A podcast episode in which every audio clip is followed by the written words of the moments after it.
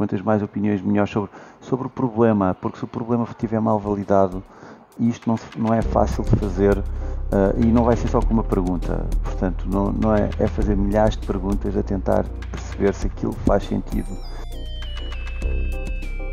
Boa tarde, o meu nome é Pedro Rebrodão, sou diretor de promoção e inovação no Lispólios e bem-vindos a 2092.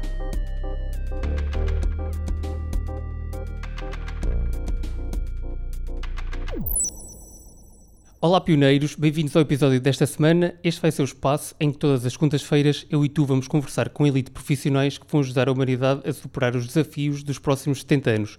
Eu sou o Nuno, o teu host, editor deste podcast e o convidado de hoje é Pedro Rebordão. Ele é, desde 2015, diretor de promoção e inovação da Lispolis, uma associação privada sem fins lucrativos que cria condições para o sucesso das empresas já instaladas, desde a criação de planos de negócio até encontrar investidores e estabelecer o contacto entre eles.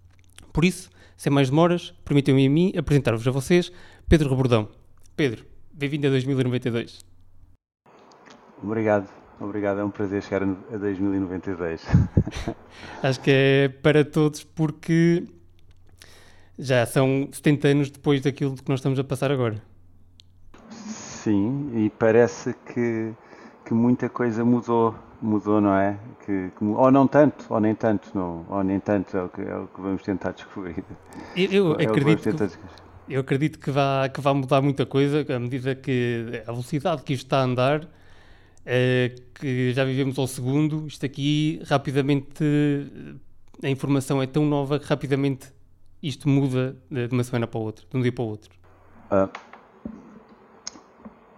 a velocidade tem aumentado e nós temos uma forma de, de medir, sem ser em gigas. É, podemos medi-lo em anos de, de, pelos quais o negócio é sustentável, certo? Aqui há uns anos tu tinhas uma fábrica que fazia um produto qualquer com uma marca conhecida e provavelmente durante isso era garantia que durante muitos e muitos anos tinhas o teu negócio garantido. Hoje em dia já não é bem assim e todos e os negócios são cada vez mais mais voláteis, o que tem o que tem coisas boas e tem coisas, eh, tem coisas menos boas, não é? Quer dizer que há mais oportunidades, há mais Sim, oportunidades, é verdade. mas sempre que há mais oportunidades também, é, também existe uma, uma tendência ou existe uma maior probabilidade de, de haver um afastamento entre quem, quem está mais em baixo e está mais para cima, digamos assim. E Portanto, isso, isso estás a entrar na, na, nas perspectivas top-down e bottom-up? É isso? Não, eu nem sequer estava a olhar isso dessa forma. Estou apenas okay. a confirmar, a confirmar um, um, um facto. Vamos ver uh, ofertas de, de, trabalho. Quem tem perfil tecnológico tem N, N, N ofertas. Quem sabe falar okay, inglês okay. Também, também é algo muito relevante. Quem não tem nada disto, tem uma escolaridade muito baixa, cada vez está mais longe de voltar a ter um, um, um trabalho que lhe permita ter uma vida digna. E nos negócios acontece a mesma coisa. Os, existe, eh, é, é, muito mais rápido, muito mais fácil hoje em dia aparecer uma startup, um novo negócio com uma nova, uma nova, uma nova perspectiva e, e, e alterar por completamente uma cadeia de valor que já, já teria anos e anos de, de mercado e à qual nós estaríamos todos habituados e nem sequer pensaríamos que, em alguns casos, que, que, poderia ser tão melhor, tão mais bem feito e que poderíamos ficar tão mais satisfeitos com alguns, com alguns tipos de serviços. É, é, é, mais, é mais isto, é mais isto. É, é, é, e aquilo que estavas a dizer de, de, de, conseguirmos confirmar esta velocidade através da, da, da, quantidade de anos que uma empresa fica no mercado, tu achas que uh, o, o paradigma mudou em relação à pessoa ou às pessoas? Porque agora nós temos que pensar que uma empresa vai existir durante pouco tempo e temos que já contar com isso e arranjar forma de encontrar solução para outra ou devemos uh, ir até. Qual é que é a linha que nós. Até onde é que nós temos que ir? Até desistir ou continuar? Se é que me fiz entender. Qual, qual é que... uh, não percebi bem a, per a, a, pergunta. A pergunta, ok. Vou reformular. Um, sabendo que uh, as empresas neste momento são mais voláteis, qual é que é uh, a linha que nós temos de ir para perceber se devemos continuar a batalhar naquela empresa ou se devemos parar porque não temos solução. Ou... Acho, que, acho que consigo responder a isso, através do perfil dos CEOs das empresas instaladas no Lispolis. Eu já faço isto há alguns anos. Eu lembro quando comecei a trabalhar que a maior parte dos, dos empreendedores eh, eram, eram pessoas, a maior, eram, a maior parte dos empreendedores do Lispolis eram, eram pessoas que saíam de grandes empresas com muito conhecimento, por algum motivo, não queriam ir parar à China durante seis meses, achavam que a, que a multinacional ou a grande empresa estava a fazer tudo mal, uh, percebiam que não iam subir mais e saíam. O que nós notamos hoje em dia no Luís Polis é que essa, essa, essa faixa de etária agora acontece 10 anos antes. 10 a 15 anos antes. Ok. E, okay. e isto mostra a forma como quer dizer que as pessoas diria que têm, estão estão menos dispostas para passarem tanto tempo a fazer coisas que se calhar não lhes sejam tão, tão interessantes. E temos já pessoas que, que, que já tiveram no, no Lispolis que, que, que, nunca que começaram, que desde sempre começaram por trabalhar por, por, conta própria. E o que é bem feito, se tu fores empreendedor, se tiveres a acabar a universidade, que também, também depende de, de onde é que começas, não é? Mas se tiveres a acabar a universidade e quiseres arriscar alguma coisa, se não fores obrigado a ir trabalhar logo a correr porque, porque, porque é, é mesmo preciso, se calhar aí é que é a tua uh, melhor altura para arriscares algo novo, uh, porque não tens amarras nenhumas, não é? E amarras é, uh, na regra geral, é um empréstimo de uma casa, uma família, um, um, filho, o que seja, não tens responsabilidades, nem materiais, nem pessoais que te que, que, te consomem tempo, não é que te obrigam, certo? certo são escolhas certo. que tu fazes. Mas quando tu não tens, no, quando tu não as tens, é, é, é muito mais fácil come começar e, e, fazer, e, e, fazer esse caminho. Ok. E, ok. Um, se, se, quiseres fazer uma introdução ao que é que é Lispolis, para quem ainda não sabe ou quem nos está a ouvir, uh, estás à vontade, porque começámos aqui a vaguear e falámos de, de muitas coisas. Sobre o Lispolis, bem, o Lispolis nós também já, nós não começámos em 2092, mas começámos em 1994, portanto podes fazer quase 100 anos de atividade hoje. Quer dizer que hoje, portanto, se nós com 30 já no ecossistema empreendedor começamos a ser... E outra coisa, não só no Lispolis, vou-te fazer duas, duas comparações, uh, uh, Lispolis e ecossistema empreendedor. Começo pelo Lispolis. Okay. Quando o Lispolis começou em 94, ninguém falava de empresas nem de apoio a empresas. Era o nosso slogan, mas nem nós, nem, nem, nem ninguém na realidade sabia muito bem o que é que isso queria dizer. E a Lispolis nasce da visão de uma pessoa que convém, que, que foi o responsável pela instalação dos Laboratórios Nacionais de Engenharia e Tecnologia Industrial e que disse, o professor José Veiga Simão, e que disse, temos aqui investigadores, temos que ter uma zona ao lado onde eles possam constituir as suas empresas e então é criada a zona do Polo Tecnológico de Lisboa, que são, tem 12 hectares. Olha, não é só um prédio com uma incubadora ou um co-work, são 26 lotes. A área de construção pode chegar a cerca de 100 mil metros quadrados, portanto, é, é, é, significativo. É, é, significativo e é constituída então a Lispolis com, com o objetivo de, de gerir não só a zona e dar uma resposta às empresas em tempo útil, era uma das preocupações, uh, ser uma primeira interface e ser no polo, a ideia era que pudesse funcionar entre interface, entre empresas, os laboratórios nacionais e a universidade. Este é o, é o método, é o, é o porquê de ser da Lispolis e o que marca o início disto tudo. É o primeiro polo tecnológico em Portugal, para teres, para teres noção. Okay, não sabia, um, por acaso, essa informação era completamente desconhecida. É verdade, é verdade. O mais conhecido é o Tagus Park, a Lispolis é, o, é o primeiro. Por uns meses não é assim muito, não é muito significativa a diferença, mas é, um, é o primeiro.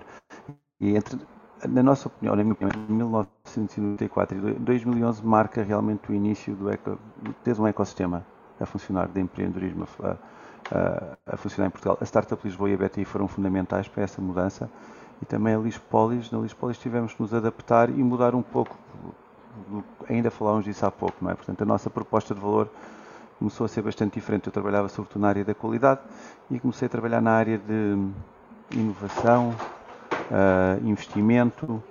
Começaram a ser essas as minhas áreas de, de apoio às empresas, business plan, networking. Eu, eu gosto mais de matchmaking do que networking, porque networking é um pouco mandar 50 pessoas para um espaço e agora virem-se. Matchmaking é eu dizer, olá Nuno, este é o Felipe, o Felipe é, é espetacular em blockchain, uh, Felipe, o Nuno está a desenvolver um, um, projeto em blockchain, portanto eu acho que vocês deviam poder falar, até porque também gostam os dois de retalho e também já têm experiências, portanto há aqui o um interesse. Portanto, isto é o que nós fazemos e aqui fazemos isto tendo em conta PMEs ou startups e corporates também, portanto não, não precisa de ser sempre ao mesmo nível, pode, desde que faça sentido para o projeto no Lispolis falar a alguém e que não seja uma, uma proposta de valor meramente comercial, nós, nós tentamos fazer essa ponte. E, e, então em 2011 começa a haver esta, esta ponte, começa a haver um maior conhecimento sobre como apoiar empresas, começa a haver mais pessoas a fazer o mesmo projeto, que, que o mesmo caminho que nós estamos a fazer hoje em dia, não é? De, de apoiar empresas. E, e, hoje em dia nós estamos, diria que estamos muito mais, mais capacitados e, somos muito mais capazes de orientar, uh, de orientar as pessoas. Partindo de 2092 e olhando para 2011, uh, eh, ok, partindo é, um, é, é, giro ver o caminho e é, e é sobretudo muito giro perceber que se calhar poderíamos ter ido um pouco mais rápido, uh, poderíamos ter tomado algumas decisões mais, mais rápidas, com mais maior confiança Uh, mas o caminho só se descobre percorrendo na realidade, portanto não, não havia ninguém é para nos indicar que as coisas fossem feitas de outra forma. É verdade, é verdade. Há, há pouco estavas a falar de, da forma como vocês apoiavam as startups e, e, o matchmaking. Uma das perguntas que eu te queria fazer era relacionada com os colaboradores ou, um, ou como, como achar esses, essa, essas pessoas que consigam trazer mais valia e não só uh, porque sim, ou seja, realmente fazer o matchmaking? No nosso caso é, é, é algo, não diria fácil, mas uh, tudo parte da rede que temos instalada. O Polas tem instalado 120 empresas, já acolhemos cerca de 400 empresas desde o início, falamos com cerca de 100 novas empresas ou responsáveis de empresas por ano, Uh, sou mentor e sou em júri em vários sítios. Já fizemos acima de 100 reuniões entre investidores e startups, portanto, uh, quando vais falando tanto sobre estes temas, vais conhecendo tantos projetos e conheces razoavelmente o meio onde te deslocas, e aqui estamos a falar desde as startups, desde as incubadoras, às aceleradoras, aos ventures builders e também uh, às grandes empresas, fica-te um pouco mais, mais fácil perceber quem é que está a fazer algo parecido, quem é poderá estar a fazer algo que possa ter interesse. Portanto, diria que a única forma de, de conseguir ter algum sucesso a, a, nesse tipo de apoio é, por um lado, perceber o que nos estão a dizer.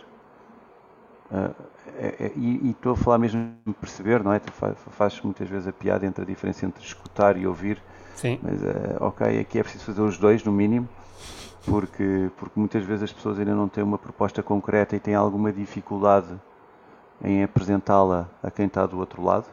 Sim. O que é que querem na realidade fazer, qual é que é o problema que querem resolver, como é que o querem fazer, porque é que vocês são diferentes dos outros e porque é que o mercado justifica que vocês o façam e por quanto é que o poderão fazer. Portanto, quando são perguntas para mim muito fáceis de fazer, um projeto a começar tem dificuldade em, em respondê-lo. E depois tem o conhecimento que nós já temos das outras pessoas que estão no ecossistema e dos outros projetos que já fomos acompanhando. Portanto, esse, esse matchmaking é feito a partir, de, a partir desse, desse conhecimento não, e também tentativa e erro. Claro. Okay, se chegamos a 5 ou 6 é pessoas, uh, não vai dar interesse para a primeira porque não tem interesse, já, agora já não está a fazer isso, agora foi, pronto, agora saiu do blockchain e agora só quer VRAR. O blockchain já não serve porque tá, as pessoas acham que é só criptomoedas e está chateado com, com, com, com, com o mal que estão a fazer à tecnologia. Uh, não sei, pode haver, mas uh, isto tem, depois também tem a ver com um pouco com timing, não é? O matchmaking também é tem muito a ver com timing nestas coisas. É, é chegares à pessoa certa no momento, ou com, não só com a proposta que ela quer ouvir, e isso aí também fica um pouco do lado do empreendedor. Por exemplo, nós dizemos sempre aos empreendedores que devem sempre adaptar o pitch que estão a fazer à pessoa do momento e que não repitam o pitch nunca, porque as pessoas com quem querem falar, regra geral, já, vir, já fizeram muito disto e vão perceber se é um pitch que é igual para ele, para o A, para o B, para o C, para todos, ou quando o outro lado teve um bocadinho de cuidado, foi ver o perfil, foi ver o que é que a pessoa faz, foi ver o que é que, quais é que são os projetos em que está envolvida, sei lá, hoje pode ir ao LinkedIn, pode ir aos sites das empresas, pode ir ao Facebook, pode ir ao Instagram, pode ir a uma, uma série de sítios e que existe ali um cuidado em, em, em sem descaracterizar a sua proposta, sem descaracterizar e a tornar a mais, mais pessoal à pessoa que estão a apresentar. É, porque para criar uma ligação, certo? É verdade, Sim. é verdade, concordo plenamente. Uh, antes de eu te perguntar uh, o que é que são os venture buildings e o que é que são os aceleradores, eu uh, queria perguntar-te se nessa tua experiência do matchmaking ou, e tantas pessoas que tu já encontraste e que falaste, se vês alguma tendência na, na, na, na, característica das pessoas que estão do outro lado um, dos investidores. Ou seja, se vês alguma tendência em relação às qualidades que eles procuram na, nas pessoas, quer seja estamos a ir na direção de, de, de, de, de coisas mais relacionadas, de, investimentos mais relacionados com uh, a parte humana, ou estamos mais, os investimentos estão mais relacionados com a tecnologia, ou se os investimentos estão mais relacionados com energia. Uh, estás a ver algum, algum tipo de tendência? Não, toda tendências IoT. Vamos falar sobre os chavões que, que vêm no Expresso pela Deloitte ainda este fim de semana. IoT, blockchain, realidade aumentada e realidade virtual. Ok? O setor okay. da saúde continua Exatamente, a crescer. o setor da saúde o setor da saúde é, é, é, é assombroso porque houve várias quedas em vários verticais que estavam a, a, crescer muito e o setor da saúde não. Uh, mas olha, se calhar diria que, que, portanto, isso é a questão da tecnologia, mas o, o, que as pessoas eu vejo, sobretudo que as pessoas procuram, se tu fores falar com o investidor, o que é que eles estão a dizer, ser os, a maior parte, o que é que eu já ouvi muitas vezes dizer, que são os primeiros três, as três os três, os três pontos mais importantes para eles quando investem num projeto: equipa, equipa, equipa. Ok. Portanto, podemos falar em tecnologias, podemos pensar, estar num setor com uma tecnologia mais utilizada ou menos utilizada pode ajudar a, a, a dizer que existe uma oportunidade mais presente. Pode, por exemplo, se as pessoas estão a investir em blockchain, pode ajudar-te que não tens que fazer essa evangelização a dizer que o blockchain é que vai ser. Isso é algo que ainda não aconteceu. Eu sei que, por exemplo, a nível do blockchain ainda não, se, ainda não, se, ainda não existe aquela proposta perfeita, não é? Em que setores, em que achas que, que, existem, que existem muitas oportunidades com o blockchain, mas ainda aquele case claro onde é que o blockchain poderá fazer toda a diferença e desromper uh, e mudar completamente quais as tecnologias são utilizadas, sei lá, setor segurador, setor bancário ou ainda outras coisas, é, é, ainda não é claro e, e, as pessoas que compram ainda não, estão, não se sentem confortáveis para fazer, porque isto aqui depois volta-nos, se calhar agora não vou a 2092, vou sair 2092 e vou até 1980 novamente, em qual 1990 em que o diretor de tecnologias ficava muito contente em comprar IBM, certo? Sim. Funciona ou não funciona? Eu comprei IBM. Ok. E, e aqui quando estamos a Na falar altura. de novas tecnologias Sim, sim, estou a falar na altura atrás. Uh, se calhar para, para a frente, em 2092, vamos estar a comprar máquinas de escrever, porque rebentou-se com a capacidade toda de gigabytes, já não conseguimos produzir energia suficiente para, para manter as clouds a funcionar e a malta voltou, voltou à, à máquina de escrever num cenário completamente... Mas, mas imagina, quando tu dizes equipa, era, era a resposta que eu queria ouvir, porque Uh, quero também mostrar às pessoas que não, não nos devemos focar só na, na, na, no fim. Também não temos que focar no meio para lá chegar. E muitas vezes as coisas acabam por morrer porque não têm bons, bom suporte uh, nas pessoas que estão à volta delas. E, uh, há, um, há, um, há, um, há um empreendedor muito conhecido, sobretudo em, em, no Valley, em Silicon Valley, que eu gosto muito e que tem escrito muito sobre estas coisas do empreendedorismo. E ele trabalhou com o Steve Jobs por duas vezes.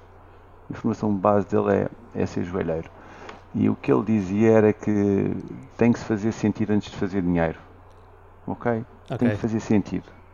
Portanto, aqueles que estão desesperadamente à procura de como fazer dinheiro, o que ele diz é que não, a, a proposta tem que fazer sentido. Se fizessem realmente sentido, o dinheiro virá ir atrás. Também pode, podemos sempre argumentar que ele também recusou ser CEO da Yahoo, ok, porque tinha que fazer 100 km todos os dias, portanto está numa posição muito confortável para escrever este tipo de, Sim, claramente. de, de coisas. Mas aqui estamos a falar, e se calhar vamos, estamos a falar de startups, não estamos Sim. a falar de PMEs tecnológicas, estamos a falar de empresas que querem ser scale-ups, querem ser unicórnios, querem mudar completamente um vertical ou um mercado ou a forma como algo é feito. Então, não estamos a já, falar de uma PME. Já, hum, já antes de começarmos a gravar, estavas a falar que existe uma grande diferença entre startups e PMEs tecnológicas. Queres desenvolver mais, mais essa ideia? Olha, para mim existe, primeiro, existem várias definições, não minhas, ok? Que, que startup, nós cá não utilizamos a melhor, em Portugal estamos apenas a fazer uma startup, não tem nada a ver com a data de nascimento da empresa, isso tem outro nome em inglês, se quisermos, que é um new business, não okay. uma startup. Pelo Peter Thiel, Uh, uma startup, ele define uma startup numa, uh, uh, numa palavra: scale. Tem que ser capaz de escalar. Ok? okay. Eric Rice, Lean Startup, tem uma, uma, uma, uma, definição um pouco mais comprida e que é um spin-off quase do, do Steve Blank e do Customer Development Model. Ele diz que uma startup é uma entidade, portanto, nem sequer precisa ser uma empresa, concebida para criar um novo modelo de negócio num ambiente de enorme incerteza. Okay. ok? Portanto, tu não, tu não conheces nem os clientes, nem a proposta de valor, nem os canais de comunicação, tu não sabes nada e tens que criar alguma coisa. Uh, eu gosto mais da outra, que diz que é escalável apenas, porque mais simples.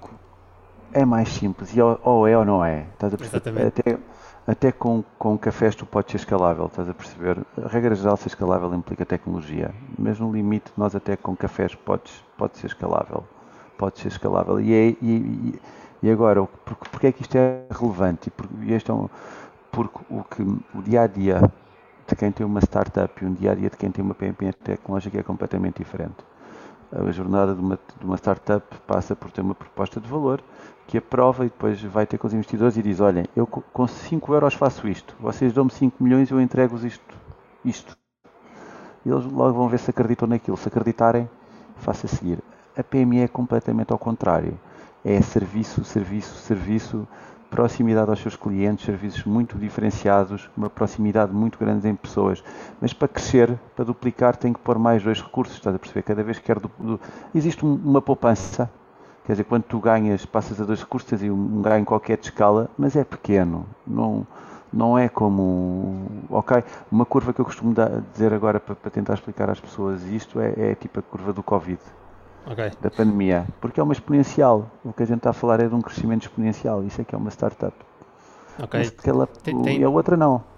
Ou seja, a startup tem um crescimento muito mais rápido uh, e a PME não. É, é, é, crescimento, mas é mais lento. Não é só isso, não é só isso, é também a própria margem, porque okay. tu precisas de muito mais pessoas. A curva existe, também podes ver esta curva nas curvas dos chás, dos software as service em que dizes compras crescimento, não é? Porque pagas imensa a cabeça, tens, tens o, os teus clientes todos e depois aquilo está amortizado e, e, e, há de crescer. A questão não é essa, a questão é com, que, que o scale está relacionado com aumentares muito as tuas vendas e não aumentares tanto os teus custos. E okay. isso é que depois permite, por exemplo, que o investidor em que em cada 10 investimentos, um ou dois dão, dão certo, depois possas pagar tudo o resto que não deu certo. Portanto, a, a, margem tem que ser completamente diferente. Agora não, tu no, no, negócio das PMEs não, é serviço para se eu vendo 100 sozinho, para vender 220 se calhar temos que ser 2, para vender 340 estás a perceber, temos que ser 3, mas a, a, a, margem não é a mesma e não te paga o risco de fazeres um investimento que, como acontece com as startups. Por isso é que eu digo, eu quando falo de haver uma, uma ideia mais clara do que é cada uma, é apenas por, pelo o pior que pode acontecer é ter alguém com uma PME tecnológica a tentar levantar dinheiro, certo? Sim. É tempo perdido para toda a gente. É, é só isso. É só para ajustar uh, a conversa de cada um ao caminho que está a fazer. Uh, também não podes ter alguém que tem uma startup a dizer que, que, que está disponível uh, para determinado tipo de coisas só para que o Excel dê certo, porque aquilo nunca será credível, certo? É só isso, certo. é evitar este tipo de, de más percepções ou que as pessoas vão ao engano ou gastem tempo. E a única coisa que o empreendedor tem para dar no seu início é tempo. Portanto, se estiverem a gastar tempo mal gasto, estão a consumir runaway, quer dizer que mais fora terão out of business. eu digo sempre, eu digo sempre que, que o tempo, mais do que o dinheiro, é uma, porque o dinheiro ganha-se outra vez, o tempo não. E então, quando nós estamos a despender tempo para alguma coisa, quer dizer que estamos a dar prioridade a essa coisa. E quer dizer que essa coisa nos é importante. Nós costumamos dizer na brincadeira com, com, com o Vitor Crespo, que é o nosso parceiro no, no Venture Builder que nós temos para o setor da saúde, o LSEC Lisboa, ele está sempre a dizer, mas o dinheiro não quer problema para uma startup, eles não o têm. Onde é que isso é problema? É aquilo que a gente não tem. Exato.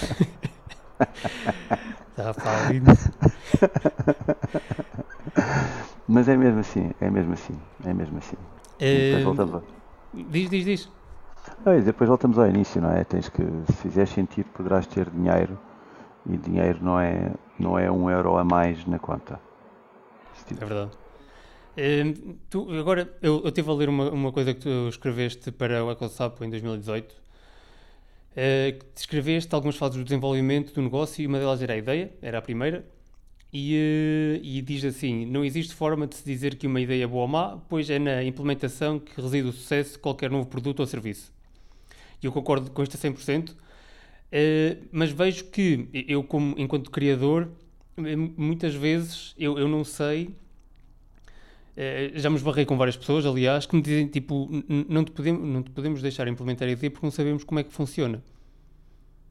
Ou seja, eu fico no impasse de uh, ok, é preciso implementar ou é preciso mostrar que funciona a ideia, mas depois também não me deixam porque pode não ser boa, não pode, ser, pode não, não escalar. Eu, eu já não lembrava desse, desse artigo, mas eu eu acho que a ideia vale tipo 0,1%, ok? Para, ok? A implementação é tudo. E vamos ver uma coisa. Imagina que tu tinhas uma ideia agora e eu tinha exatamente a mesma ideia que tu. Não interessa se é boa, se é má, eh, se está certa, se, se, se, se a tecnologia é correta, se o modelo. Não interessa. Temos exa pensando exatamente na mesma coisa, exatamente no mesmo momento.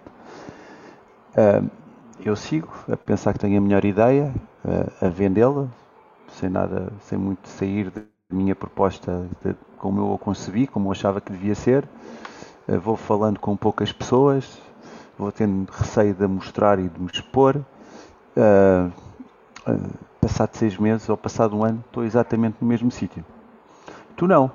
Tu pegas na tua ideia inicial, que é apenas um ponto de partida, e vais começando a trabalhá-la, a desenvolvê-la, a perceber o mercado, onde ela, como é que ela faz sentido, o que é que não faz sentido, eh, validando-a, tentar chegar ao, ao mercado e aos, uh, e, e, e, aos clientes e depois também podemos calhar falar aqui um pouco sobre a, a teoria, como é que a teoria do MVP se aplica, uh, vais conseguindo chegar aos teus, clientes, aos teus clientes e não sei o quê, e passado um ano ok, tu, tu, tens um projeto, conseguiste criar a tua empresa, já tens dois ou três clientes que te pagam qualquer coisa e já percebeste realmente agora que tens um produto e como é que o vais conseguir vender e como é que as, porque é que as pessoas te vão comprar? E consegues dizer isso claramente e mais do que dizer claramente consegues demonstrá-lo? Consegues okay. demonstrá-lo? A potenciais investidores não, porque eu pus aqui 500 e ganhei aqui 1000 e fiz isto desta forma e fiz isto desta forma e eu vejo-te na televisão, apareces como um caso de sucesso e eu fico e digo: epá, ele rouba-me a ideia. Está tudo dito. Ok? Está provado que quando uma pessoa tem uma ideia, há N pessoas no mundo que têm a mesma ideia. E a diferença ao mesmo é na tempo. execução. É? E a diferença é sempre na execução. A diferença é sempre na execução. Vão a tocar. Continua. Um... Estavas a falar há um bocado, querias explorar um, um bocado mais a, a parte do, do, da proposta do MVP? MVP. Sim, está à vontade. Porque é outra coisa. A teoria do MVP é uma teoria que muita gente fala uh, e é muito utilizada. Está na base também do Customer Development Model do Steve Blank, não é? Que é conceber um MVP. É, já agora, é um... Steve Blank é, é uma boa referência para quem nos está a ouvir de, de, de investigar? Tem, tem livros, artigos que, que eles possam. Tem, tem, tem vários livros. A Bíblia, tem livros. O Eric Rice, o que faz, foi discípulo do Steve Blank e depois fez um livro que é um décimo do, dos, dos livros do, do, do, Steve Blank. Tem imensa, imensa. E é outra coisa que hoje em dia existe e antes não existia. Por exemplo, se voltarmos a 1994 ou a, ou a 2011 ou a 2021 ou mesmo Quer dizer, a literatura disponível sobre o que se fazer e o que não se fazer é, é, é a noite do dia. É a noite do dia. A teoria do MVP diz basicamente o que é que é o MVP. O Minimum Viable Product é um produto mínimo, uma coisa feia, o que é que permite fazer aquilo? Permite ir ao mercado e tentar vender a tua proposta de valor. Okay. Há, há, muita gente que, que às vezes troca o MVP com, com, o produto final em si, não é? O MVP é aquilo que te permite receber feedback de todos os stakeholders envolvidos, sejam potenciais clientes, uh, fornecedores, uh, uh, comunidade em geral, e que depois vai a partir dali para quê? O objetivo não é, não é fazer vendas, é encontrar os early adopters. Quem são os early adopters? São aqueles que vão ser os teus fãs e que vão dizer: tu tens mesmo que fazer isso, eu compro já isso, mesmo assim feio, e para isso ficar espetacular, precisavas era de fazer assim, precisavas mudar qualquer coisa. E a partir daí depois é que tu vais evoluir para o produto. ok Okay. O MVP é o que te permite realmente fazer a validação daquilo que queres fazer. É e uma fase pessoas, de testes.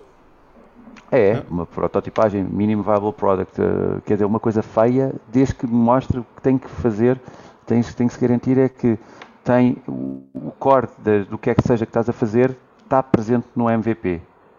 Ok, se for um carro tinha que andar, ok, sei lá, e fazer umas curvas, uh, tem que fazer o mínimo e depois alguém te ia dizer uh, para que as pessoas possam opinar em cima daquilo e possam dar feedback real mas para isso tem que ver, tem que sentir, tem que experimentar de alguma forma. E estou aqui, quando digo ver, sentir, experimentar, podem ser coisas físicas, podem ser coisas digitais.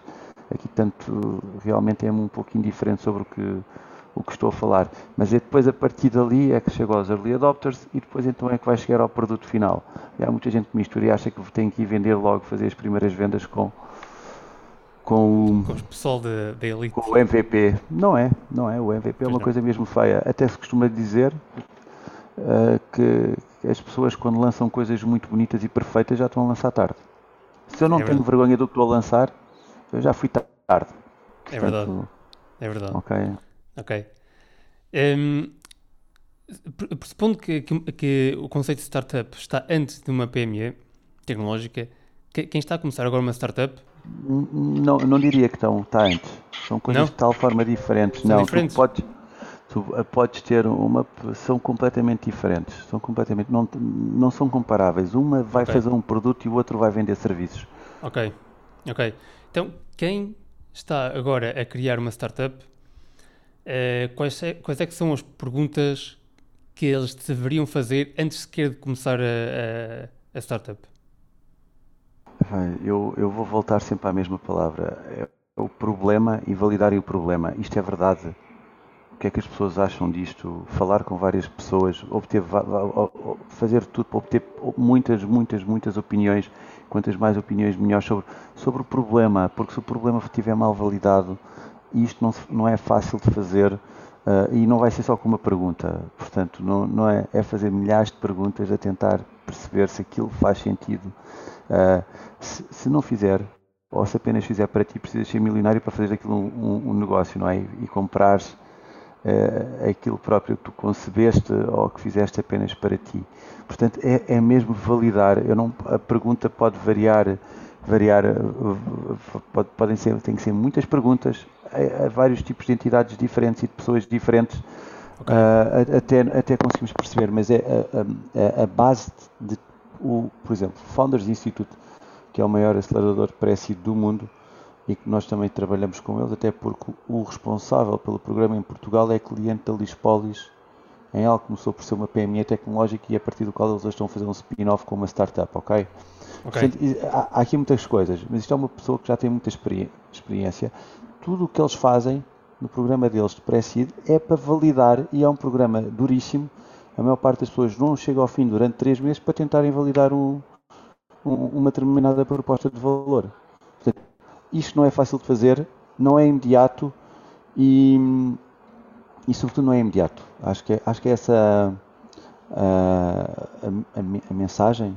Sim, sim, é a mensagem, era, era as perguntas. É... Então, mas agora, se um, saltarmos um bocadinho atrás, estavas a falar há pouco de, de, de, Às vezes as pessoas têm dificuldade em explicar as ideias quando estão a, a criar a proposta. Um, já alguma vez sentiste que alguém estava a, a propor uma coisa que era, era difícil de comparar alguma coisa que já existia e então era difícil de, de, de expor aquilo por palavras?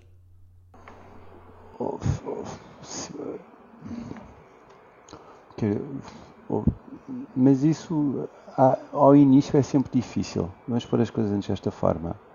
Ao início é sempre difícil.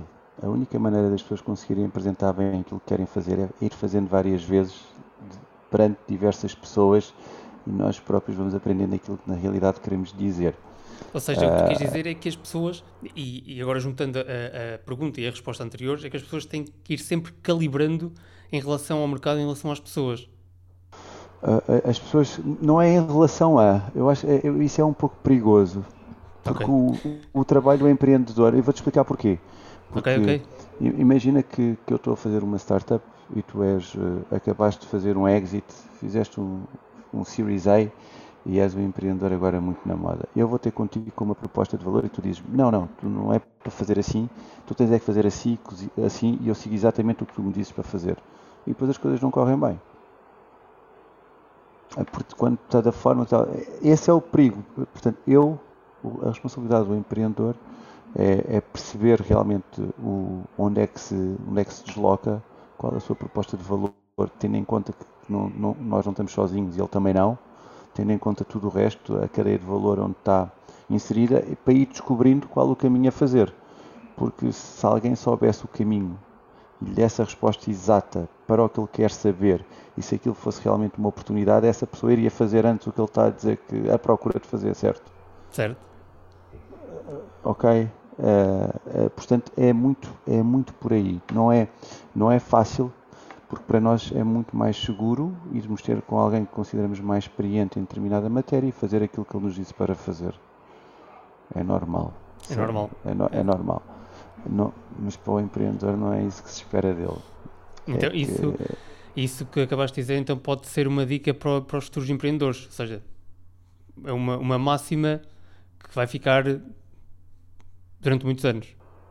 Nós procuramos, nós trabalhamos com muitas empresas, algumas em fase mais inicial, mas isto é uma das mensagens que nós, nós, nós passamos, é quando começam, devem falar o mais rapidamente possível com o maior número de pessoas possível. Neste momento, em, situação de pandemia, é difícil fazê-lo. Portanto, uma das dos conselhos que nós damos a, aos projetos que acompanhamos em fase inicial é que vão a tudo o que é eventos de startups, onde quer que estejam conheçam pessoas, aprendam o calão, uh, vendam a sua ideia, façam o seu pitch, obtenham o, pitch de volta e depois percebem, é pá, afinal eu sou. Eles também têm estas questões, não só sou eu, porque depois as pessoas acham que os outros fazem muito melhor e não é bem, não é bem assim. Estão todos a fazer o mesmo percurso, vão lá, aprendam como é, uh, mas vão atentos, uh, vão atentos que não. Quando Sim, estão uma, a fazer é com objetivo. Exatamente, uma das plataformas até que, que me tem uh, sujeitado tem posto algum interesse em relação a isso e da exploração de, de, de temas que me interessam por causa de, de, startups e por causa de ideias neste tempo de pandemia tem sido o Clubhouse. E o Clubhouse tem, tem posto a par de muitas coisas que não, eh, não sabia e tem-me dado a oportunidade de falar sobre coisas. E o que é, o que é interessante. Não, é, é ótimo. E é, e é ótimo falar. E eu, eu julgo que eu não só falar, mas também ter a oportunidade de apresentar Sim. Uh, de, de, de, muitas pessoas têm um medo de, se expor e se me roubam a ideia, mas uh, o que nós aí tentamos dizer é: mas estão-te a roubar o quê? Quanto é que tu já faturas?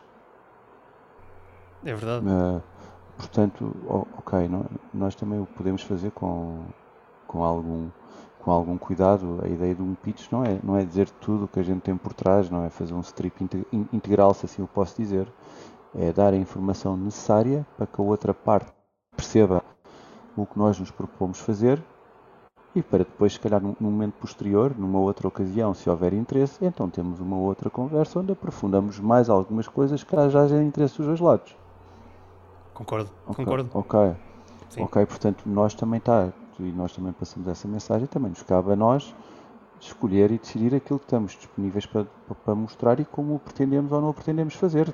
Quer dizer, somos os empreendedores, não, Não estamos a prestar contas a ninguém. A mensagem que nós passamos é a nossa, tendo em conta aquilo que procuramos resolver. Portanto, está também no nosso lado hum, garantir que assim é, certo? Não, ninguém nos está a apontar uma pistola à cabeça e diz tudo aquilo que tens para dizer, sendo que nós, quem está do outro lado, nem sequer faz a mínima ideia do que ele tem ou não tem para dizer. Quer dizer, o que é que. Sim, a outra não, pessoa não, não... Que, não, que está do outro lado da ideia nunca sabe se nós estamos a expor a ideia toda ou não, não é? Nunca sabe, sabe o que é que estamos a dizer ou não. Nunca sabe, mas eu aqui se calhar chamo a atenção que tanto ontem como há 100 anos atrás, como daqui a 100 anos, uh, conseguir passar bem as ideias, fazer uma boa apresentação, vai ser um fator diferenciador.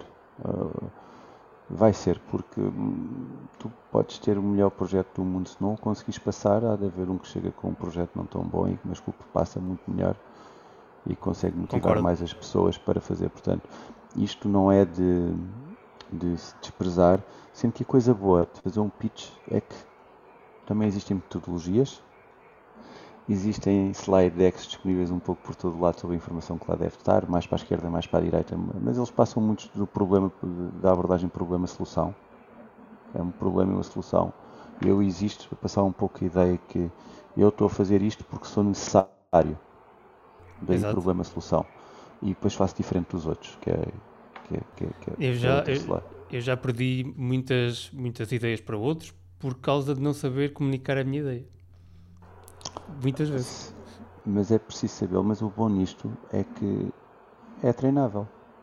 Dá muito trabalho, mas é treinável e, e, e não é assim tão difícil de fazer. É, é, é, há outras coisas que são mais difíceis de uma pessoa e uma pessoa aprender. Agora treinar uma apresentação de 10 slides até a exaustão, arranjar paciência e coragem para o fazer, uh, treina-se.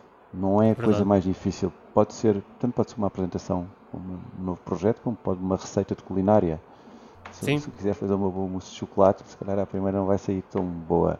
Mas à quinta vez, se calhar já estou, ou à sétima ou à oitava, já faço aquilo de olhos fechados e, e, e sai bem sempre eu deixo estar em stress porque tenho 20 pessoas em casa e vou ter não sei quantas tabletes de chocolate para fazer mousse de chocolate, não vai haver problema, porque eu sei que o sei fazer.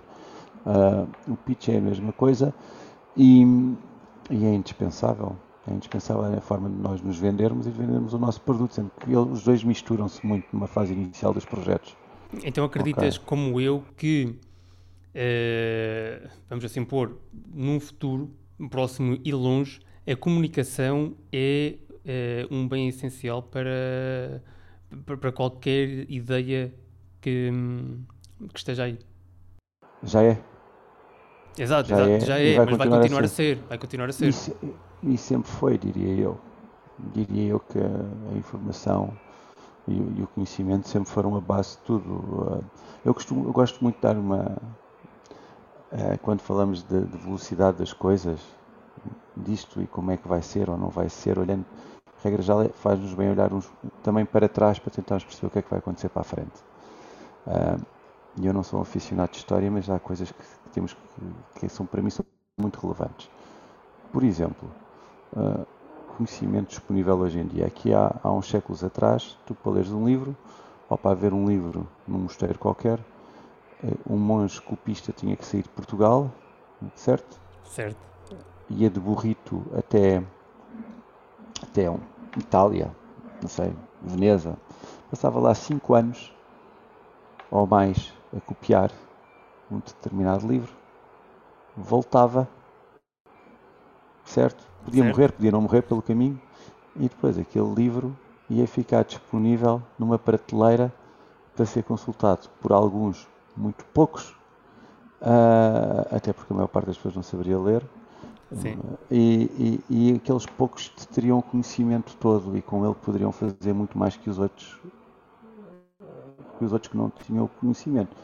Não é o paradigma de hoje e não se prevê, e o que se prevê é que o paradigma continua a ser diferenciado. O, o, o professor catedrático de, de uma qualquer disciplina de programação se calhar já não é o melhor programador à face da Terra ou programador do país Há, há, outras formas de obter o conhecimento, há outros circuitos e, e, e, isto já está muito presente na nossa realidade e vai continuar ainda mais. Não sei, outro veio com empresas tecnológicas, o, nem o Bill Gates nem o Steve Jobs acabaram os cursos. O Mark Zuckerberg não me lembro, acho que não, mas se calhar os cursos andavam demasiado devagar para eles. Isto é uma hipótese. Sim, sim, claro. Claro. É uma hipótese, aquilo era uma chatice para eles. Já tínhamos livros e já tínhamos internet onde aprender estas coisas, para que é que a gente precisava do professor? Exatamente, eu, eu por acaso também sou um bocado apologista disso, e daí também uh, este podcast. Eu acredito bastante na democratização da informação e que, não descredibilizando o, professor do, do, o papel do professor. Não, nunca na vida. Eh, nunca acho na vida. que se calhar uh, o, o, intuito, no, o, o, intuito final é passar a informação, quer seja ela por via computador ou por via sala de aula. Eu diria que o, que o papel do professor continua a ser fundamental, mas o valor, em o valor, e voltamos aqui a apresentar, será muito mais como motivador para que as pessoas queiram aprender e para que presintam que aprender com ele é diferente e ter essa influência sobre o aluno do que lhe dizer que um mais um é igual a dois, porque isso eu vou à internet e, e aprendo a Vai ser muito mais é, pessoal. É, portanto, voltamos a, estamos a falar um pouco de se a capacidade de apresentação vai ser ou não determinante para em 2092 e de motivar as outras pessoas. Vai, até porque à medida que, que a tecnologia for mais potente, sei lá, pode, não sei se for mais Vamos assumir que sim, esse, esse paradigma mais potente. Ok, tendo que mais potente no sentido em que mais pessoas o utilizam, permite fazer muito mais coisas, uh, uh, serão se calhar outras competências que terão que vir ao de cima, que não a, a, a, a tecnologia em si. Ok, e agora que estamos a falar de competências, eh, que, que, que, tipos de modelos de negócio é que, agora também afastando assim um bocado, assim uma volta de 180 graus, é, que tipos de modelos de negócio é que tu vês a serem é, afetados mais, pá, não, não, querendo falar muito da pandemia, mas que serão mais afetados com este rápido crescimento de, de, de informação e de e daquilo que temos estado a falar da, da, Olha, o que se fala, o que se fala e que toda a gente diz que é o grande, ah, fala-se em duas coisas que vão ter impacto muito significativo no, nos empregos ou no número de empregos que existem disponíveis. Um é a transição digital. Ok. A transição digital, portanto, tens, tens tarefas que são feitas digitalmente ou informaticamente e deixas de precisar de ter tantas pessoas para fazer as mesmas tarefas. E depois tens um outro passo que ainda vai mais longe, que é, são as questões dos robôs, não é? Ou da robotização. Que, estes dois tipos de processos vão com certeza, uh, eu não diria que uh, uh, os, os peritos divergem um pouco, uns dizem que não, que as pessoas vão aprender competências novas e poderão fazer outras coisas, outros são mais, têm uma, uma perspectiva diferente e dizem que não, que vão ser tantos, tantos, tantos trabalhos a ser destruídos que é impossível com as novas competências uh, que compensar a queda de emprego, por isso até já se fala do, do rendimento universal, que está a ser é testado em alguns sítios, já, é já se fala nesse tipo de coisas. Mas tudo o que seja transição digital, tudo o que hoje em dia tu consegues fazer com o teu computador, não precisas de mais ninguém, porque é feito digitalmente e segue por e-mail ou segue por de outra forma, e tudo o que tem a ver com robôs vai ter um impacto muito grande e, e e é um processo que já começou. Em alguns sítios parece que há menos tempo do que noutros, uh, mas não, não vai parar. Não vai parar, não vai parar, não vai parar. Portanto, não. Uh, e vai acontecer em todo o sítio. Uh, retalho dark stores, não é? Com quiosques em que tu fazes encomenda e vais buscar, por exemplo, lá vão. Tu passas a ter um, um central hub para distribuição e e, e, e, depois é só garantir que faz chegar as pessoas ao, a, a encomenda ao cacifo certo, ou então tens uma pequena loja por trás, quer dizer, depois as carrinhas vão ter que andar com pessoas. Hoje em dia os carros tele, os carros autónomos é uma questão de legislação, não é uma questão de tecnologia. Exato, exato. Que... Portanto, portanto já nem sequer é um problema de tecnologia. Estamos aqui a falar de tecnologia, quanto quão importante é nestas coisas. Não, aqui é um problema direto. Legislação aplicável. Exatamente. Por acaso, era uma, uma, uma, das perguntas que eu te queria fazer, que era que, que, que entraves é que tu vês na, no negócio, no, no empreendedorismo, na, na, criação de negócio, ou que zonas cinzentas é que tu vês que ainda não foram exploradas? Se quiseres explorar um bocado isso, não sei. Mas de, de, que ponto de, de, de vista? É, é que... do, do, ponto de vista de, de, de tentar validar o, ou criar uma, um negócio ou okay, validar uma ideia. Ok, ok. Então vamos lá, vamos lá tentar falar um pouco sobre isso. Eu, eu diria, mas acho que para isso a pandemia é um bom vontade, exemplo. Está à vontade. Não, mas, mas falar pela pandemia, por exemplo, esta um dos meus temas favoritos há muitos anos, e voltando à atividade de Lispolis, que é colher empresas tecnológicas, é, é o Future of Work. Okay. Um, a, a, forma como eu organizo o meu dia a dia já há muitos anos não é presa no, na minha secretária na Lispolis, até porque eu preciso falar com muita gente. Tanto trabalhava no meu espaço na Lispolis, como trabalhava em espaços de clientes, de futuros clientes, de pessoas que se iam conhecendo. Portanto, o computador já anda às costas há muito tempo. Uh, portanto, a, a forma como eu me organizo era um pouco diferente no, no, no, dia a dia, quer dizer, uma pessoa depois organiza-se em número de paragens que faz, pelo menos é assim que eu faço, não sei cada um faz como deve fazer, mas tu se tens que ir buscar um filho, se tens que ir para ali, portanto tu organizas em função disso.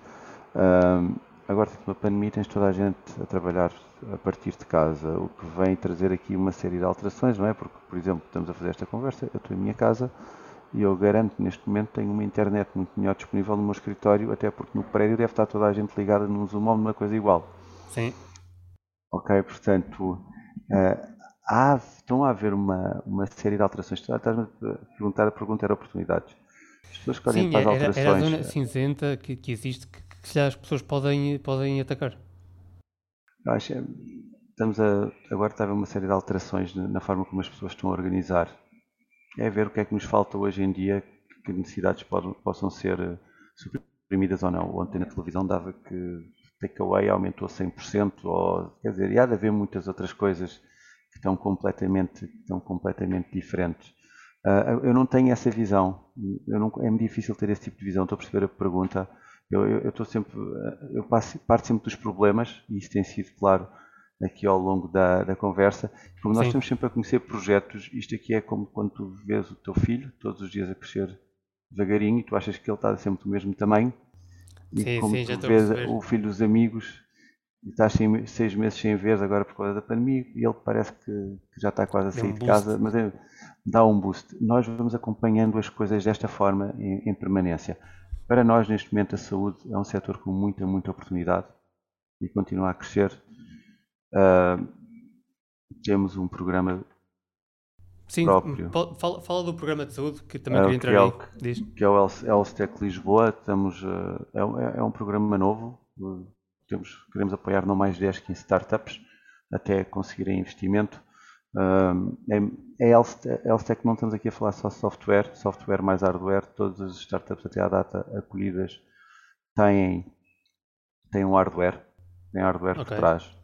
Não, okay. portanto, portanto, não, é, não calha bem é MedTech, ok? Sendo Boston a capital do, do, do, do, do MedTech, e a nossa proposta de Lispolis é, é, é, muito clara. A nossa incubadora, que é em Lisboa, tem, permite a instalação de, de empresas que necessitam de licença industrial. Eu não sei se tens essa noção, mas se estiveres em Lisboa e quiseres, quiseres instalar um laboratório, a regra já vais parar mais afastado do centro okay. uh, sais fora porque isto não existe disponível. Portanto, nós temos um edifício com estas capacidades e com infraestrutura para acolher laboratórios. Nós estamos numa zona onde já temos grandes empresas no setor da saúde, muitas das empresas das PMEs tecnológicas instaladas no Lisboa prestam serviços para o setor da saúde, estamos próximos dos hospitais e estamos próximos das universidades de medicina. A Healthtech Lisboa é a iniciativa que permite, tem um objetivo claro de apoiar um número um número, o objetivo assim mais direto, apoiar, garantir que, que 5 start, 10, apoiar 10 a 15 startups a ver se, e consigo ajudá-las a levantar dinheiro, a dar o próximo passo e prestar serviço às startups, mas também nos permite fazer outra coisa, certo? Que é ter uma proposta onde todas estas entidades possam realmente comunicar e uns poderão ser mentores, outros poderão prestar serviços e outros poderão, poderão ser as startups e tentar fazer o seu, o seu projeto. Sendo que gostaríamos muito que uma empresa depois de ser apoiada no, no âmbito do Health Lisboa, depois continuasse connosco e nós temos aí o espaço onde eles podem instalar os laboratórios sendo que tem licença eh, industrial do grau 3, que é o mais baixo, mas permite coisas tão simples como ir ao Enfarmet para fazer um contrato, para fazer uma pré-série que de outra forma não seria válida, ok? Ok, ok. okay. Pois, porque, porque eu vejo, imagina, eu, eu vejo alguns avanços em termos tecnológicos e em termos de. de maioritariamente em termos de, de tecnologia no setor da, da saúde, uh, mas vejo pouca uh, novidade ou inovação na parte pessoal, na, na, nas partes da saúde, naquilo que temos estado a falar, de, de criar eh, melhor comunicação. Uh, eu ainda vejo os passos muito impessoais, eu ainda vejo que às vezes existe pouca. Os termos técnicos, ou a iliteracia, se calhar também das pessoas, termos, termos técnicos também as leva a, a não perceber aquilo que se está a passar. Uh, e vejo a tecnologia a, a ir muito para, um lado e a deixar as pessoas muito para trás e não saberem lidar com, com estes espaços impessoais. Se é que me faço entender. Uh, uh, percebo, é, ah, mas isso é, era um gap que também falámos, acho no início da conversa.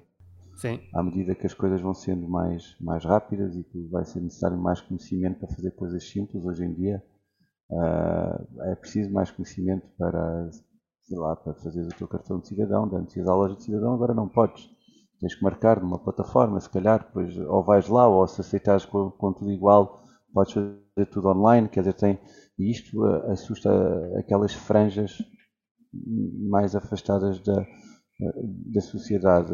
É Mas isso é um caminho que não passa pela tecnologia. Pois é, não pois passa é. pela tecnologia. O, o, o, o estreitar esse gap, não estamos a falar de tecnologia.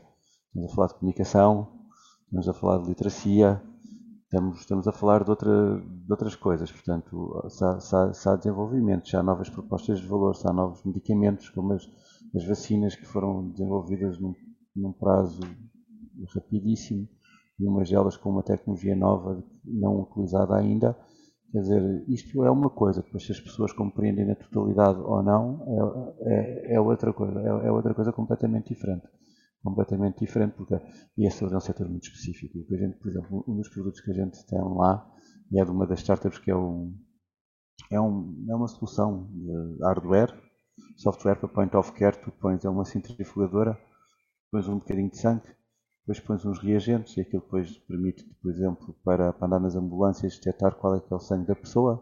Se a pessoa for para o hospital e precisar de uma transfusão de sangue, receber o sangue certo. Agora, se estiveres em África, permite detectar malária sem precisar ir ao laboratório. Oh. Ok, ok, ok. Então quer dizer que o posicionamento da tecnologia em sítios diferentes pode dar resultados diferentes? Pode, pode ter utilizações diferentes. Pode ter a mesma proposta com, com uma adaptação completamente diferente, mas com o mesmo princípio básico, point of care. Ok. Num caso, point of care, ok? É um dos sítios onde há mais, maior investimento, ok? Nós aqui estamos a falar só de, daquilo que nós temos feito mais, que é que tem, tem, tem que ter hardware. A proposta de valor tem que ter hardware só com software. Há muita gente que diz que as propostas com, apenas com software são, são pianistas, certo? Não margem boas. É coisas para pianistas, ok? Uh, e, e, não sabia dessa, nós... não sabia dessa. Não? Não. Portanto, coisas boas para pianistas. Só precisam do computador, de uma ligação à internet e energia. E criam. Não lhes estou a tirar valor Claro, claro, não, não, não. Não é tirar valor. Só estou a dizer é que só fazem piano aqui não. Tem que ter coisas que possas agarrar também que depois, sobretudo, possam depois cada vez mais contatar com outras coisas, porque este equipamento pode estar depois ligado numa ambulância e mal sai o resultado, pode falar para o hospital para onde vai e dizer que a pessoa que vai chegar uh, chega com o sangue tal. Ótimo. E o sangue pode já estar preparado. Olha, okay. Pedro, uh, já estamos aqui há uma hora a falar, eu vou ter que, que terminar esta conversa brutal. Tinha aqui bastantes outras perguntas para te fazer, temos que, que combinar outra conversa para, para enredarmos isto para outro caminho. Está ah, bem, okay? caminho. Okay? Desde que seja um caminho novo. Sim, sim, por sempre. Sempre. Eu, eu, prometo que é, que é um caminho novo. E que me leve, sobretudo, para, para, para, para matérias em que eu, se calhar me sinta mais confortável e esteja mais, seja mais desafiado a, a, a falar e a ir para, para, fora de pé, porque isto é o empreendedorismo. Sendo que, da minha parte, a última coisa que eu queria dizer é que a sensação de segurança é uma coisa pode de risco, eu não sei. porque às vezes as pessoas estão a fazer coisas que para elas dá uma sensação de segurança, mas na realidade não passa mais do que uma sensação. Na realidade estão a criar uma situação de risco lá mais à frente e esse risco depois vai se materializar de uma forma brutal, em vez de serem doses pequenas. Ok, portanto, okay. se calhar será um bom uh, tema tens... para uma outra conversa. Sim, sim, Diz. claro. Eu, e, e, combinamos porque, porque eu acho que existem aqui demasiadas coisas para serem exploradas e que acabamos por falar de coisas interessantes, mas não falamos de tudo, falamos pouquíssimo de, de, na totalidade. Um, tens uh, livros, já falámos de, de, um, mas tens livros, autores, podcasts, um, artigos, coisas que queiras revelar que, que deem para as pessoas perceberem mais sobre uh, esta área do empreendedorismo e das startups e de, de, criação de negócios? Temos, temos, olha, nós no meu posto de trabalho, no Espólios, aqui, a sala onde estou eu, está quem trabalha comigo, gravamos aí os nossos eventos digitais e fizemos também, comprámos bastantes para pôr livros e aquilo vai ser a nossa biblioteca. Mas aquilo é uma biblioteca um pouco diferente. Nós queremos que as pessoas que lá forem falar, quando isto estiver novamente aberto, aquilo é uma zona de interface com pessoas, possam levar um livro e deixar um livro e se quiserem, se calhar, levar outro de volta, para que a biblioteca seja uma biblioteca feita pela comunidade. Okay. Eu gosto muito, muito de um livro do, do, Eu já referi a pessoa aqui que é o Guy Kawasaki. Ele tem vários livros escritos e ele fala destas coisas de uma forma completamente diferente. Eu hoje estive aqui sempre a bater em validação, validação para uma seca. Mas é assim que isso se faz, iterar, método científico. Coisas muito chatas, muito duras, repetitivas, a, ideia quase não tem valor, quer dizer que triste, eu pensava que tinha a melhor ideia, ele está a dizer que a ideia não vale nada, certo? É ler o Guy Kawasaki, que nos dá uma perspectiva completamente diferente.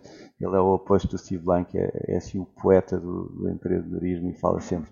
Tem, um, tem umas apresentações espetaculares, aquilo diz muitas vezes a mesma coisa, mas dá uma vertente também muito, muito, muito, muito importante e muito positiva, muito menos a, a preto e branco do que, do que um e zero, focado em coisas como o mantra, como, como motivos ótimos para começares um negócio. Ele aborda os temas todos e sempre de uma forma muito positiva e, e ler, até um pouco romântica. Tem vários, não é só um para ler. Ele tem vários. Sim, sim mas vou, vou, ler, vou, ler, vou ler alguns livros antes da próxima, da próxima conversa. Vou ler alguns livros que é para, para chutar a bola aqui para outros sítios. Está bem, está bem. Podes, uh, acho, que, acho que é um, é um, é um bom autor. Mas tens, tens, há outro livro que eu também li, que eu já não lembro do autor, que é Jobs to be Done. Ok. Mas vai, há, há, várias coisas, há muita coisa mesmo. Este é um livro muito focado também, novamente, em fazer, em entregar, em quick wins, ok? Mas okay. dá-nos muito esta, esta. passa muito bem a necessidade de se entregar para se poder, no mês seguinte, poder estar novamente a tentar fazer cumprir o sonho. Okay. Uh, e depois, para a próxima vez, posso trazer mais alguns nomes, mas eu, o Guy Kawasaki acho que é interessante, tendo em conta a conversa que foi, a dar uma. E eu gosto também de ler o, o Guy, ok? Eu tentei trazê-lo a Portugal, falei com o gerente dele, aquilo era meio milhão de euros só para ele e... dar a palestra. Sim, sim, sim. Mas pelo visto é normal, não é? Não sei se é normal ou não, mas foi o que ele pediu, não é? Fora o avião e fora todas as outras coisas. Pois, mas, é mas, mas, mas, mas, ele trabalhou com o Steve Jobs, não é? Em dois, em dois períodos da vida. Caraca. Ele recusou ser Posso? CEO da Yahoo. Ok? Portanto, ele tem, ele tem uma experiência que, que pouca gente terá e sempre lá, no, no sítio onde aquilo tudo acontece, onde toda a gente quer copiar. Não é de outro sítio qualquer. É, um, é the, the, real, the real thing. Ok? E para eles, e ele quando começou, posso dizer que o motivo pelo qual eles faziam, que eles diziam na, na, na Apple, era que estavam, o motivo pelos quais eles estavam a fazer o, a Apple era right or wrong, que é uma coisa que em inglês fica bem. Right or wrong. O que, é que era o wrong para eles? Era a Microsoft, ok? right, portanto, queriam emendar algo que estava mal, mal feito. Isto em inglês tem outra piada, e dito por eles tem uma piada assim em vez de right or wrong. Última pergunta. Última pergunta.